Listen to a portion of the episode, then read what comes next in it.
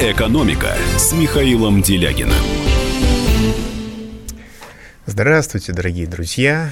Вот и заканчиваются праздники. На самом деле еще не закончились, потому что самая длинная ночь в году с 25 декабря на Татьянин день, на 25 января, она, в общем-то, в разгаре. Но первая часть этой ночи пройдена, самая трудная, самая суровая, насыщенная праздничными испытаниями. Я поздравляю вас с прошедшими праздниками, а также с наступающим сегодня Старым Новым Годом, ну и со Старым Новым Годом по новому стилю тоже. Мало кто помнит, что разница между юлианским и григорианским календарями увеличивается на один день каждые 60 лет – и да, до революции она составляла 13 дней, отсюда разница между старым и новыми стилями, но уже в 70-е годы она составляла 14 дней, 70-е годы прошлого века. И сейчас эта разница на самом деле составляет 14 дней. Поэтому мы можем праздновать Старый Новый год в ночь с 13 на 14 января, вот сейчас.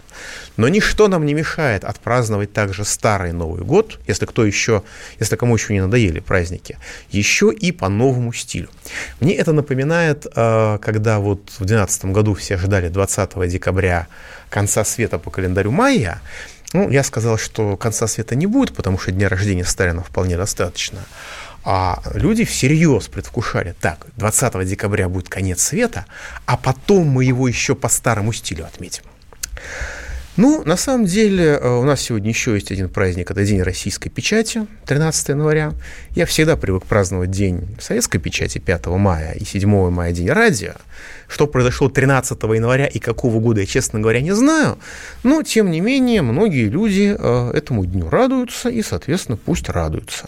По крайней мере, это позволяет бороться с суеверием, что 13 число якобы несчастливое. Значит, наш студийный номер телефона 8 800 297 02. А, пишите WhatsApp и Viber, плюс 7 967 и по-прежнему тоже 200 9702. Значит, есть трансляция на YouTube, вот смотрите, я машу руками. Обсуждайте передачу во всех социальных сетях, но, пожалуйста, помните, что в Фейсбуке э, свирепствует цензура, в Твиттере удаляют э, не а, комментарии, а даже аккаунты иногда, если люди что-то позволяют себе сказать хорошее про нашу страну. В Инстаграме, в общем-то, то же самое, но идет по пути Фейсбука, так что будьте бдительны, будьте аккуратны, а демократическая цензура э, будет продолжать действовать и в этом году, и будет только свирепеть. Ну и новости э, праздничные у нас, э, праздничного периода, они грустные. Помимо всех других событий произошло убийство генерала Сулеймани иранского. Этот человек не был другом России, он был другом Ирана. И поскольку интересы иранского народа, интересы России – уже длительное время очень и очень близки почти совпадают, и будут очень-очень близкими э, и почти совпадать еще долгое время, генерал Сулеймани был очень надежным и очень верным, ну, может быть, не другом, но товарищем нашей страны, нашего народа очень надежным партнером. Именно он спасал нашего летчика, когда турецкие фашисты сбили наш самолет. Именно он обеспечил доставку тела погибшего пилота. Именно он держ... обеспечивал сопротивление запрещенному у нас, созданному американцами, террористич... американцами террористического исламского государства. И, в общем, у террористов всего мира, включая Трампа, американского президента, после убийства Сулеймани наступил праздник и американцы, и объекты их инвестиций, запрещенные у нас исламское государство, находятся просто в восторге. Террористическое убийство Сулеймани на самом деле это огромная беда, потому что его убили не просто так, это был срыв переговоров закулисных, тайных, насколько можно судить, конечно, Саудовской Аравии и Ирана. Саудовская Аравия обратилась в Ирану с предложениями о урегулировании двусторонних отношений. Вот Соединенные Штаты, Израиль, два хозяина Саудовской Аравии, саудовской элиты точнее, натравливают и натравливали, натравливают Саудовскую Аравию на Иран изо всех сил, всеми, всеми средствами. И саудовское, руководство Саудовской Аравии нашло в себе силы в этих условиях сепаратно, тайно обратиться к Ирану с предложением как бы, несмотря на взаимную ненависть, на конкуренцию, на вражду, которую, которой сотни лет, если не тысячи, несмотря на это, они обратились с предложением «давайте нормализуем отношения». И Сулеймани приехал в Багдад, чтобы передать ответ руководства Ирана. И вряд ли этот ответ был негативным. В результате этого убийства, э, так сказать, переговоры, судя по всему, прерваны, и вряд ли они возобновятся. И это, в общем-то, совершенно ужасно. Ну и э, меня шокировала реакция, так сказать, российских неположиков, э, неположивых общечеловеков с рукопожатными лицами всей этой либеральной тусовки, которые буквально визжали от восторга. Вот Хиллари Клинтон, говорят, испытывала, испытала оргазм, когда она просматривала видеозапись того, как э, терзают и мучают, убивают Каддафи. Ну, вот наши неположивые вообще человеки с рукопожатными лицами, собственно, конечно, они, конечно, не наши, они антироссийские, они просто визжали от восторга. У меня это настолько шокирующее и сильное впечатление произвело, что я хочу вас спросить, я хочу объявить опрос. Скажите, пожалуйста, а если, конечно, не дай бог, но если американские террористы убьют российского государственного деятеля, подобного по своему значению Сулеймани, как вы думаете, российские, как отнесутся к этому российские либералы? Если российские либералы, поддер... если вы думаете, что российские либералы поддержат убийство российского государственного деятеля так же, как они поддержали убийство Сулеймани, звоните 8 495 637 65 19. Если вы думаете, что они поступят как психически нормальные люди и будут выступать против убийства, против террористического акта, да еще и направленного против страны их пребывания, 8 495 637 65 18. Еще раз, если вы думаете, что российские либералы в основном поддержат убийство российского государственного деятеля американскими террористами так же, как они поддержали убийство генерала Сулеймани, ну, просто потому, что он был очень близкий партнер России и союзником России. Звоните 8 495 637 65 19. Если вы считаете, что они это убийство не поддержат как нормальные люди, я уж не говорю про граждан России, Бог его знает, чьи они граждане, 8 495 637 65 18. Голосование пошло, а мы вернемся. Да, и я, конечно, запоздал, соболезнования, но я приношу глубочайшие соболезнования в связи с гибелью Сулеймани иранскому народу, а всем его близким, всем его сослуживцам – и э, приношу соболезнования народу России и всем, как говорили в старину, людям доброй воли, потому что это общая потеря на самом деле. Да, вот вы мне пишете, что 13 января 1703 года вышла первая российская печатная газета «Ведомости», а 13 января, простите, это было по старому стилю или по новому? Сразу детский вопрос, потому что существует магия цифр. Ну и теперь о, собственно, собственно, российских новостях. Но перед этим давайте примем российский звон, э, примем, примем звоночек. Андрей из Красноярского в эфире. Алло. Да, Андрей, Добрый здравствуйте. вечер. Здравствуйте. Ну, я вот буквально только что как бы вот услышал, о чем вы собираетесь, даже темы не знаю, о чем собираетесь сегодня вести передачу, но просто вот эти размышления по поводу судьбы иранского генерала, mm. и как-то вы так пробрасываете мнение российских либералов, на убийство... А я их просто читал. Нет, нет, я, я просто слегка так, Михаил Геннадьевич, я как-то не понимаю логики пока. Логика очень простая. Российские Какая? либералы последовательно и целенаправленно выступают против интересов России во всех сферах. Когда у нас происходит какое-то несчастье, эти люди визжат от радости и кричат «сами виноваты». Когда мы одерживаем какую-то победу, эти люди кричат, что это не победа, а это поражение, вообще не смейте радоваться. Эти люди назвали 9 мая победой Бесси, цитирую дословно.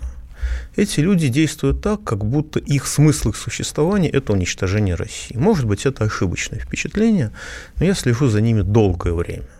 И нет такого, такого несчастья в мире, по-моему, нет, в котором они не обвинили бы Россию. Вот. Поскольку господин Сулеймани был союзником России, вот их ненависть во многом вызвана не тем, что он был противником Израиля, по моим ощущениям, а тем, что он был союзником России. Если бы подобного рода убили бы человека, который не был бы врагом Израиля, да, но был бы союзником России, да, конечно, они радовались бы меньше. Но они, на мой взгляд, радовались бы все равно. Вот. Это люди, которые считают, что критерием истины является не практика, а то, что написано в передовице «Нью-Йорк Таймс», «Вашингтон Пост» и, в крайнем случае, «Острин Journal». И э, если эта передовица, позиция этих газет меняется на 180 градусов за две недели, ничего страшного, они, так сказать, не чувствуют противоречия. Поэтому и меня просто интересно, что думают э, радиослушатели о этой замечательной либеральной тусовке, которая, напоминаю, нами владеет и нами правит. И это реальная проблема. Значит, я напоминаю, раз пошел вопрос, если вы считаете, что российские либералы поддержат убийство российского государственного деятеля американскими террористами так же, как они поддержали убийство генерала Сулеймани, звоните 8 495 637 65 19. Если вы считаете, что они поступят как нормальные люди, будут выступать против этого, как акта терроризма, акт агрессии против их родины, 8 495 637 65 18. Пауза будет короткой, пожалуйста, не переключайтесь, мы поговорим поговорим сейчас о важном. Экономика. Политика. Владимир Путин приехал в Японию на саммит большой... Экономика. Покупательная способность тех денег, которые вы... Аналитика. Что происходит правильно, а что происходит неправильно. Технологии. В последнее время все чаще говорят о мошенничестве с электронными подписями. Музыка. Всем привет! Вы слушаете «Мир музыки». Комсомольская правда.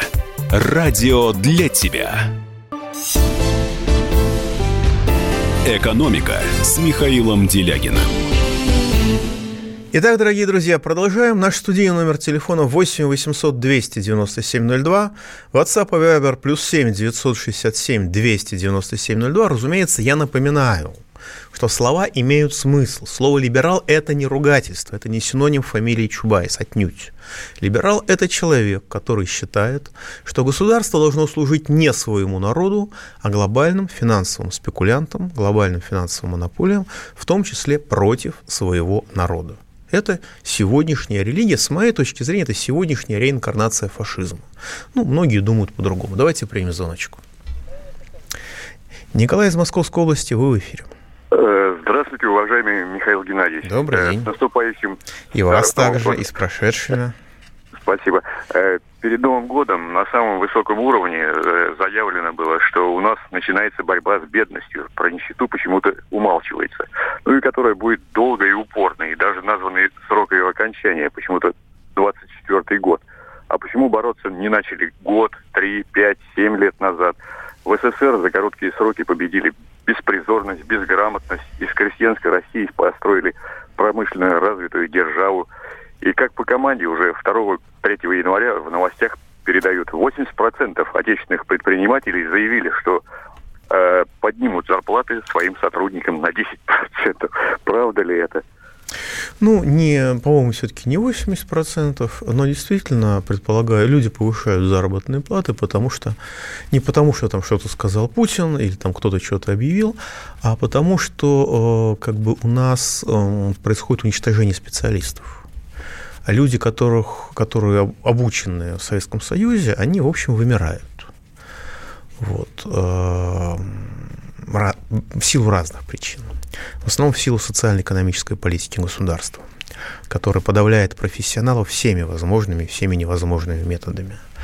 А как бы с другой стороны, вузы готовят профессиональных безработных. Система образования практически уничтожена целенаправленными либеральными реформами. Да? А, ректор вуза, ректор МАИ сказал много лет назад, что нельзя дать высшее образование человеку, у которого нет среднего образования. А, после этих, потом он сказал эти слова, его выгнали в три шеи. И сейчас на первых курсах вузов действительно людям дают ускоренное, интенсивное школьное образование. Потому что школы благодаря ЕГЭ, они просто выжигают мозг молодого человека. Просто выжигают мозг паяльником. Ну и сами вузы, в общем-то, они мало чему учат, и не учат мыслить, и не учат, современ... не учат современным знаниям тем более. А, чудовищная бюрократия, как везде, чудовищное безумие, которое на порядок превышает бюрократическое безумие, которое было в самые худшие периоды Советского Союза во время его агонии. Там, где, скажем, в японском вузе, в американском вузе преподаватель должен написать один абзац, российский преподаватель обязан писать 20 строк, и полуграмотный клерк его унижает и глумится над ним, потому что э, что-то в этих 20 страницах ему не нравится. Это абсолютное безумие, и происходит уничтожение образования. Соответственно, люди, которые способны даже не хоть что-то делать, а которые способны хотя бы чему-то учиться, являются крайне редкими, и, соответственно, им повышают заработную плату, хотя и не сильно. Вот. Что касается того, что раньше не боролись с бедностью, ну, вы знаете, раньше бедных, наверное, все-таки было жалко этому государству. Ну, а теперь с ними начали бороться под видом борьбы с бедностью. Я так это понимаю. Наличие нищеты у нас вообще отрицается. У нас бедными считаются нищие. А когда вам говорят про уровень бедности в России, имеется в виду численность людей, которые э, имеют доходы ниже прожиточного минимума. То есть они не живут, а медленно умирают по официальным данным. Вот. В этом отношении э, нынешние власти относятся к гражданам России хуже, чем известный гуманист своего времени Сталин относился во время войны к немецким военнопленным. Потому что немецким военнопленным в советских лагерях паёк прожиточный минимум гарантировали, а нам с вами этого никто гарантировать даже теоретически не собирается. Давайте еще звоночек примем. Игорь из Москвы в эфире. Здравствуйте, Михаил Геннадьевич. Добрый день. Ну, я хочу сказать, что вот э, была династия Романовых, посланники Бога на земле, которые могли себе все позволить. Вот эта кровавая династия, которая погрязла в хромосомной а, болезни. Давайте вопрос. Да. А вопрос. А, а либералы, они чувствуют себя так же. И, по-моему, к вашему вопросу, как бы было нам, э, сколько было бы либералов, я считаю, что если бы их было меньше, то это было бы лучше. Ну, я, конечно, понимаю, что людей убивать плохо. Вот. А если бы не было либерастов вообще, было бы совсем хорошо. Спасибо большое. Ну, знаете, я очень плохо отношусь, по крайней мере, к Николаю II, потому что руководитель, который довел страну до революции, с моей точки зрения, не заслуживает ничего хорошего. Конечно. Вот. Но э, когда вы сказали про хромосомные болезни, ну, вы знаете, по Николаю II этого видно не было, а на многих наших либералах это видно, что называется, наглядно.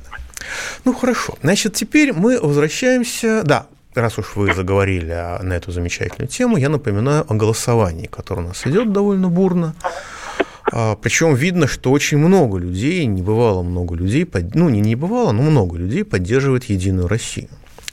Итак, а, если вы считаете, что российские либералы будут восторженно приветствовать убийство российского чиновника, так же, как они, американскими террористами, так же, как они приветствовали убийство генерала Сулеймани, звоните 8 495 637 65 19. Если вы считаете, что они будут реагировать на подобного рода террористический акт, как нормальные люди будут выступать, и нормальные граждане будут выступать против него, пожалуйста, звоните 8 495 637 65 18. Голосование продолжается. Ну и на самом деле я заговорил о деградации российского, так сказать, образован, российского образования, российских выпускников. И, в общем, это проявляется в том числе в деградации менеджмента, который проявляется во всех сферах. Я вот сейчас собираюсь вам рассказать про то, как счетная палата подвела промежуточные итоги исполнения восьми национальных проектов. Это, так сказать, в общем, действительно кошмарное полотно срыва всего, что только можно, и вообще полного игнорирования каких бы то ни было указаний руководства. Но ведь эта деградация менеджмента наблюдается на всех уровнях, не только на уровне правительства. Просто от уровня правительства страдаем мы все – но есть э, структуры, такие инфраструктуры, ну, как бы, извините за тавтологию, инфраструктура, э, от которых, от которыми мы тоже почти все пользуемся, коммерческими, и, в общем, от них мы тоже страдаем. Вот, например, замечательная российская сеть ozon.ru. Это был гениальный книжный магазин который сейчас расширился, и, э, в общем, в перспективе он может стать российским Алибабой, и сейчас он торгует практически всем. Это универсальный магазин, очень удобный. Был всегда с очень удобной доставкой, очень удобной навигацией по сайту. И вообще был некоторым идеалом для меня. И вдруг, начиная с прошлого лета, я начинаю сталкиваться, что называется, с, с бюрократическим безумием. когда вдруг доставка доставляет половину предмета, который я заказал. Не 10 товаров я заказал, и мне из них 5 доставили, а 5 и забыли. Вот я заказываю вещь, которая состоит из двух элементов, вешалку, они доставляют один элемент и страшно собой гордятся. А, неожиданно обнаруживаю, что даже после скидок цены завышены по сравнению, так сказать, с другими магазинами. На том же самом Яндекс.Маркете это все легко пробивается. А, а сейчас у них, значит, новинка.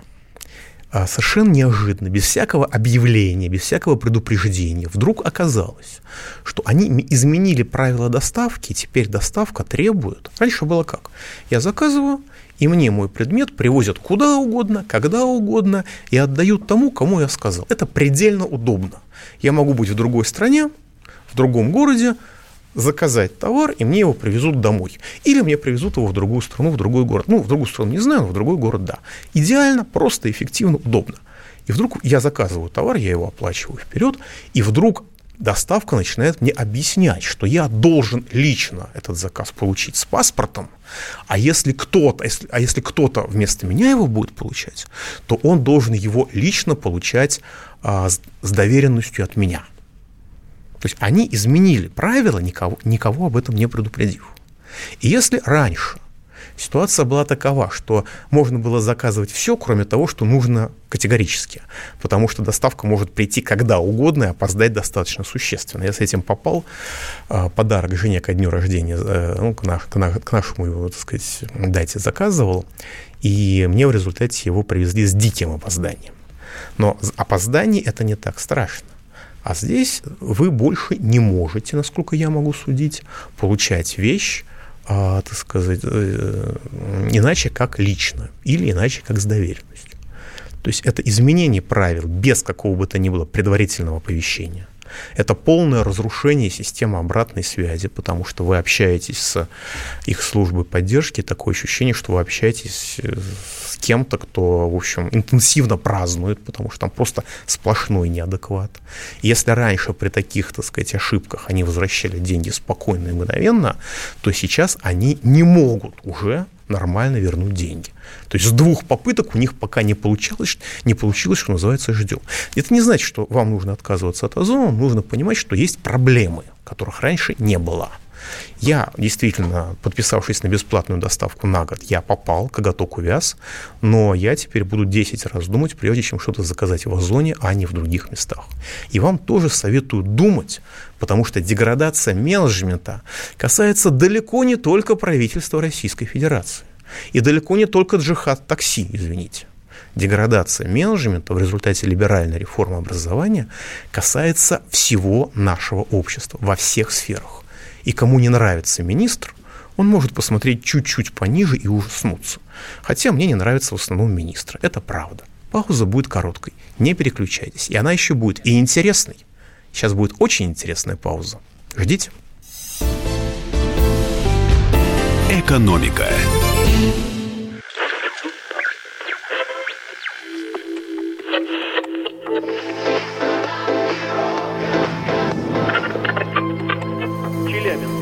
Челябинск, 95,3. Пятигорск, 88,8. Самара, 98,2. Новосибирск, 98,3. Ставрополь, 105,7. Краснодар, 91,0. Красноярск, 107,1. Благовещенск, 100 ровно и 6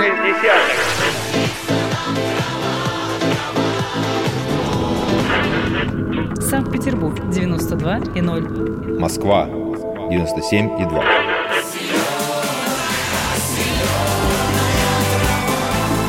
Радио «Комсомольская правда». Слушает вся земля. «Экономика» с Михаилом Делягиным. Итак, дорогие друзья, продолжаем. Ну вот тут, естественно, люди реагируют на голосование. И классическая подтасовка в стиле либеральной жмеренки, московской жмеренки, извините. Вот Евгений 6587 пишет, говорит, пишет, говорить пусть будет меньше либералов – это геноцид, это мерзость. Уважаемый Евгений, а говорить пусть будет меньше либералов – это призыв к воспитанию людей, чтобы люди становились умнее, чтобы люди становились честнее, чтобы люди становились лучше. Если я скажу, пусть будет меньше хамов – если я скажу, пусть будет меньше воров, если я скажу, пусть будет меньше лжецов и убийц, если я скажу, пусть будет меньше проституток, извините, это что, вы тоже будете считать это призывом к геноциду или оправданием геноцида? Наверное, нет. Вот для меня и на самом деле, как я понимаю, для большинства радиослушателей призыв «пусть будет меньше либералов» будет означ... Э, э, означает, находится именно в этом ряду. Пусть будет больше воспитанных нормальных людей. Это призыв к воспитанию и ни к чему больше. А то, что вы пишете, разве в слове «либерал» есть негатив, ну, поверьте, Поверьте, э, Евгений, я знаю некоторое количество людей, которые искренне считают, что нет никакого негатива в слове «фашист». Правда. Есть такие люди. Я знаю людей, которые считают, что нет никакого негатива в слове «расист». Правда. Поэтому я не удивлюсь, если вы считаете тоже, что в одном ряду с этими людьми, что в слове «либерал» негатива нет. Для России либерал – это русский крест. Это двукратное падение рождаемости, двукратный рост смертности за считанные годы. Это разрушенная и разворованная страна. Это страна, которую растлили, и народ, который растлили. Вот что такое либерализм. Напоминаю, что либерализм сегодня, в отличие от времен Вольтера, это э, постановка государства на службу глобальным финансовым спекулянтам против народа своей страны. Ну а теперь о следующем этапе деградации о том, что счетная плата подвела промежуточные итоги исполнения восьми национальных проектов. На самом деле национальные проекты – вещь замечательная. С ними была связана масса надежд, что будет сделано что-то принципиально новое, но я обращаю внимание, что э, введение этих нацпроектов не увеличило расходы федерального бюджета в целом. А если увеличения расходов федерального бюджета в целом нет, это означает, что в принципе делается то же, что делалось и раньше. Просто по-другому называется в другую обертку заворачивается.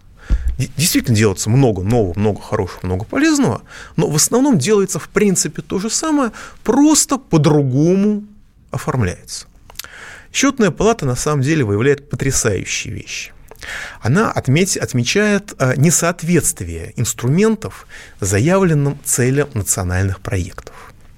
В заключении по проекту о поддержке малого и среднего бизнеса фиксируется, что мероприятия, которые предусмотрены этим национальным проектом, они уже входили в, друг, в, в, в государственные программы в прошлые годы и не оказали существенного влияния на рост численности занятых в сфере малого и среднего бизнеса. На самом деле, судя по всему, они оказали влияние на, на, на динамику численности, но они просто привели не к росту, а к сокращению числа занятых, потому что сама численность занятых сократилась. В июле 2000, 2018 года была 19,2 миллиона человек, а в августе минувшего года она была на 4 350 тысяч человек меньше, на 2,5% меньше. А счетная палата а, фиксирует, что опаздывающая статистика не, цитирую, не позволяет своевременно принимать необходимые управленческие решения. А счетная палата отмечает, отсутствие методики оценки влияния реализации мероприятий на численность занятых и на вклад сектора малого и среднего предпринимательства в ВВП. То есть есть меры, а как эти меры повлияют на малый и средний бизнес? Помогут они ему, ослабят они его? И какие вообще должны быть цели? Это все не фиксируется. То есть э, это фиктивная демонстративная процедура в чистом виде. При этом бюджетное ассигнование на 1 ноября исполнено на, почти на 63%. То есть деньги выделены, а на что они выделены, а самое главное, а зачем они выделены, то есть какой эффект предполагается получить от этих мер и каким образом, вот это вот не прописано. И эти претензии в той или иной комбинации характерны для всех остальных рассмотренных национальных проектов. Так, скажем, паспорт экологического нацпроекта не отражает какой этот проект внесет вклад в достижение национальных целей развития. В переводе на русский язык, а непонятно зачем это. Есть замечательный проект «Чистая вода». Его базовые значения по официальному заключению, подчеркиваю, это не мнение экспертов, это официальное заключение, не являются обоснованными. Да? То есть возникает ощущение, что, э, так сказать, параметры федерального проекта просто взяты с потолка. Потому что если они не обоснованы, то они просто взяты с потолка и все. И счетная палата фиксирует, что это влияет на объективность оценки и э, федеральной программы «Чистая вода», и всего национального проекта. Ну, естественно. Потому что если параметры взяты с потолка, то об объективности речи быть не может. Ну и мусорный национальный проект, естественно, вызывает массу претензий, просто потому что мы все сталкиваемся с бредом вокруг этого. Как минимум мы сталкиваемся с ограблением нас, по сути дела. Вот, э, скажем, меры, предусматриваются меры, направленные на создание мощностей по обработке утилизации отходов. Предполагается повысить долю утилизации к 2024, к 2024 году, ну, к завершению президентских полномочий Путина, аж до 36%. Но в отдельных субъектах, ну, понятно, что во многих регионах, намеченные меры не позволяют достичь этой цели.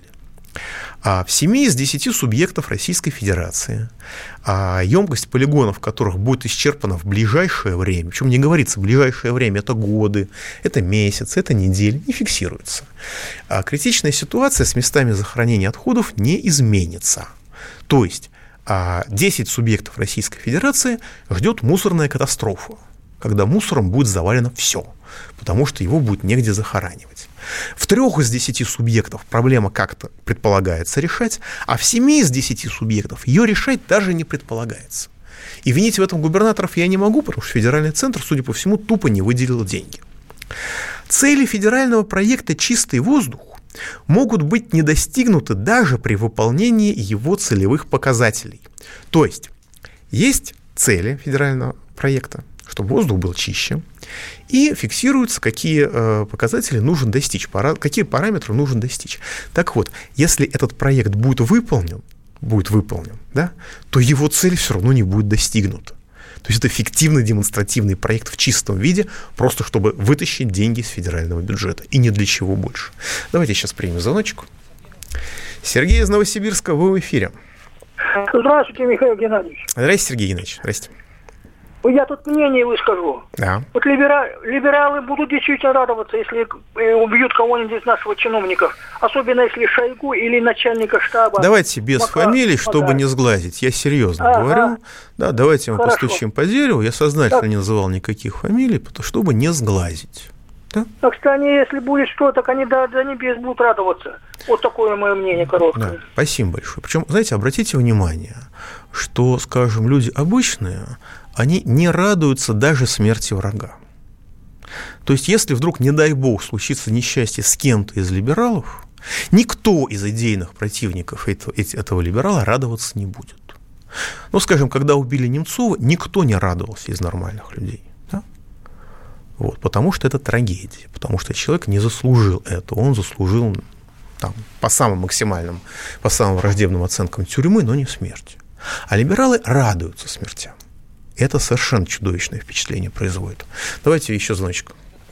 Никита, Никита из Крыма. Слушайте, как приятно говорить из Крыма. Вы в эфире. Здравствуйте, Михаил Геннадьевич. Здрасте. У меня, собственно, два вопроса таких. Да. Вот первый вопрос – это вот э, эксплуатация человека человеком вот у нас. Нарушает права человека или не нарушает? Это первый вопрос, извините, пожалуйста. Угу, да, а И второй? второй по Крыму очень важный вопрос. Вот опять э, заключают договор с Украиной, давать им газ и прочее. А в Крым они как забетонировали там весь выход. И так воду в Крым не дают. И э, Крым без воды, сможете себе представить, это, это я ничего. Знаю, я знаю. Вот. И почему-то вот про это, разве можно давать им газ, когда они нам не дают даже воду? Газ это разве можно сравнить с водой? Спасибо, Ни Никит. в коем разе. Спасибо, Никит. Я понял. Все очень просто. Российское чиновничество в своей массе, насколько я могу судить, либерально. И оно последовательно и целенаправленно, на мой взгляд, мстит крымчанам за то, что они выбрали, выбирая между фашизмом и Россией, они выбрали Россию. Крым выбрал Россию, отказавшись от европейского фашизма. трагедия в том, что российские чиновники за это последовательно мстят Крыму все это время. Это мое ощущение, моя гипотеза. Что касается насчет эксплуатации человека человеком, да, базовые, неотъемлемые права человека это, безусловно, нарушают. Но, во-первых, э, мы в Российской Федерации капитализм, буржуазное общество, э, в котором эксплуатация является основой всего. А во-вторых, у нас отрицается даже право человека на жизнь, потому что людям не гарантируется прожиточный минимум. А это отрицание права человека на жизнь. И когда отрицается базовое право человека, говорить о всех остальных немножко смешно. На этом мы делаем паузу. Пауза будет короткой. Пожалуйста, не переключайтесь. Экономика. Противоположные взгляды. Оппозиция, я считаю, героями. Твое право считаю. Да, Тина, что ты несешь? Ну а как? какую? Максим, Смеешься. я не смеюсь, но просто нельзя так говорить. Себя послушай. Разные точки зрения. Призывы «надо выходить и устраивать майта» — это нарушение закона. И вообще это может закончиться очень нехорошо. Вы не отдаете себе в этом отчет? О, нет, решили допрос устраивать. Личный взгляд на главные проблемы. Ты не ездишь на машине? Я не езжу. Ну вот и тогда Ну, молчи, отлично. потому что я рассказываю про движение автомобильное, а не про пешеходов. Свобода слова в прямом эфире. Я не причисляю себя популистом, я причисляю себя к людям, которые действительно отстаивают мнение жителей, причем не только на словах, но и на деле. Тогда приношу Любовь Соболь свои извинения. Радио «Комсомольская правда». Правда рождается в споре. Две крайности, они всегда опасны. Всегда мир более разноцветный и плохо, когда либо кровь на улицах, либо кровь в застенках.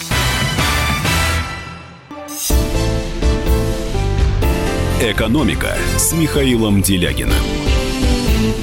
Итак, дорогие друзья, почти 200 человек пр- приняло участие в опросе, и надо сказать, что результаты шокируют.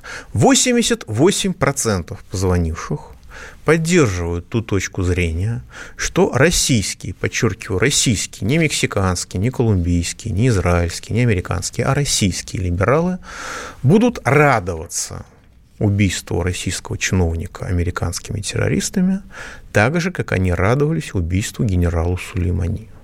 88%. Эта репутация честно заслуженная российскими либералами, насколько я могу судить. И только 12% считают, что эти неполживые общечеловеки с рукопожатными лицами э, будут вести себя в этой трагической ситуации достойно, как нормальные обычные люди. Вот. Это на самом деле отражение э, репутации, заслуженной российскими либералами. На этом голосование мы прекращаем, и мы возвращаемся. Да, давайте примем звоночку. Нина, Ник... Нина Николаевна из Подмосковья в эфире. Здравствуйте. Здрасте. Я, конечно, ничего не понимаю в экономике, но я геолог. И вот тут недавно наш Дмитрий Анатольевич Медведев объявил, что открыто 60 месторождений новых. И после изыскательских работ до разработки проходит очень много времени, надо сократить. Вы знаете, ухо профессиональное вообще-то очень режет, как он говорит. Нет в геологии стадии э, изыскательских работ. Есть съемка. После этого должна быть предварительная детальная разведка. И тогда только мес- можно говорить об открытии месторождений. Ну, и почему начальник там Росгеологии его не поправил? Это что, кругом у нас? Э, Я думаю, Нина Николаевна, что начальник Росгеологии разбирается в геологии так же, как и Дмитрий Анатольевич Медведев. Вы знаете, как режет слух, э, ухо? Нет, я знаю, меня тоже как экономиста иногда режет слух то, что говорит министр экономики или министр финансов, но, понимаете, это время, так сказать, полной деградации, полного профессионального разложения. Ведь в ходе либеральных реформ профессионалов вычищают из любой реформируемой сферы, просто потому, что они, желая сохранить уровень этой сферы, сопротивляются реформам. Либеральная реформа – это разрушение. Давайте примем еще звоночку. Владимир из Красноярска, вы в эфире. А, Здравствуйте, Михаил Геннадьевич. Да. Я хотел спросить, вот информация недавно была, что председатель правительства, то есть Медведев, он подписал план приватизации. Если вы в курсе, подскажите, что еще приватизировать будет у нас? Ну, вы знаете, план приватизации сам по себе не очень большой, но они собираются расширить ее на некоторые порты морские, это очень существенно. Но самое главное, что они в конце года, мы поговорим об этом более подробно, они в конце года заговорили о необходимости форсировать приватизацию, то есть форсированно распродать э, очень много из того, что еще остается в руках государства. И самое главное, а, Сейчас предполагается Сбербанк передать из ведения Банка России в ведение правительства, что, что, в общем, является подготовкой к его приватизации де-факто. И тогда это будет катастрофой, потому что возникает простой вопрос, а где тогда держать деньги? Если Сбербанк будет не заведен до уровня, так сказать, рогов и копыт там, образца 98 года. Не очень понятно. Вот, это большая проблема, мы о ней поговорим отдельно, а пока вернемся к национальным проектам. Значит, э, финансовое исполнение национального проекта экологии на 1 ноября составило 27% от плана. То есть выделено 27% годового плана денег. Не то, что там какие-то результаты не, осво... не, не, до... не поставлены, что деньги не освоены, даже просто выделение денег чуть больше четверти того, что запланировано на весь год. При этом по проекту «Чистый воздух» 80% предназначенной суммы вообще заблокирована из-за отсутствия необходимых нормативных документов. То есть чиновнички даже не почесались а, принять необходимые нормативные акты для реализации этого проекта. То есть, что называется, прокукарекало, а там хоть не расцветай. А по национальному проекту повышения производительности труда он профинансирован менее половины. Причина – несвоевременное утверждение правил и заключение соглашений о субсидиях, а также позднее распределение трансфертов регионам, а также заключение Минэкономики контрактов только в июле 2019 года с их последующим расторжением.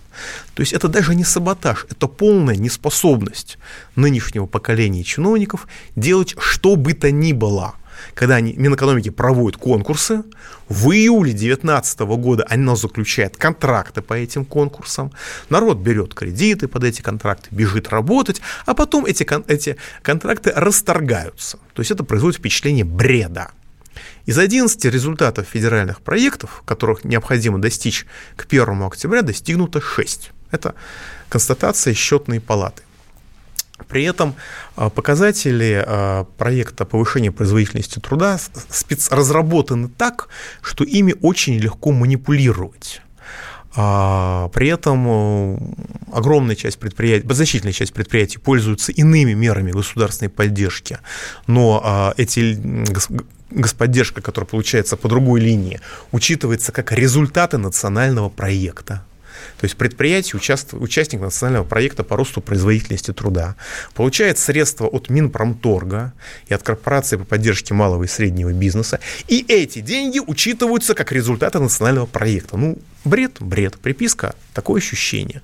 Но это считается, судя по всему, нормальным. Причем большая часть показателей нацпроекта и федеральных проектов в его составе не позволяет оценить эффект от мероприятий.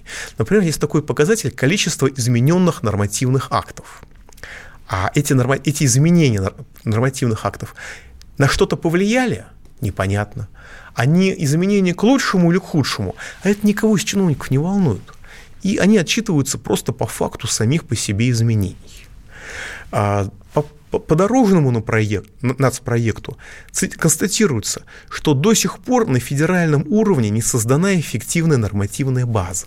То есть дороги строятся, по сути дела, без нормативной базы до сих пор, в третьем тысячелетии.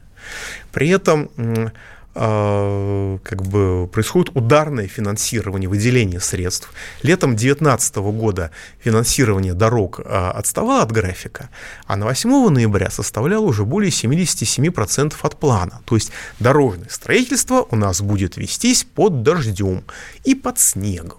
Да? Понятно, что о качестве дорог речи не идет. И очень-очень-очень много других примеров такого рода. Просто бесконечный перечень. Единственная радость – проект «Культура». Он финансируется лучше всего. Э, по данным на конец ноября, на ноябрь его финансы истрачены на 73%. Я сейчас сразу фиксирую, что под нас проектом культуры не нужно понимать а пропаганду гомосексуализма, которая осуществляется во многих российских театрах. Это все-таки в основном региональные власти, включая и московские власти.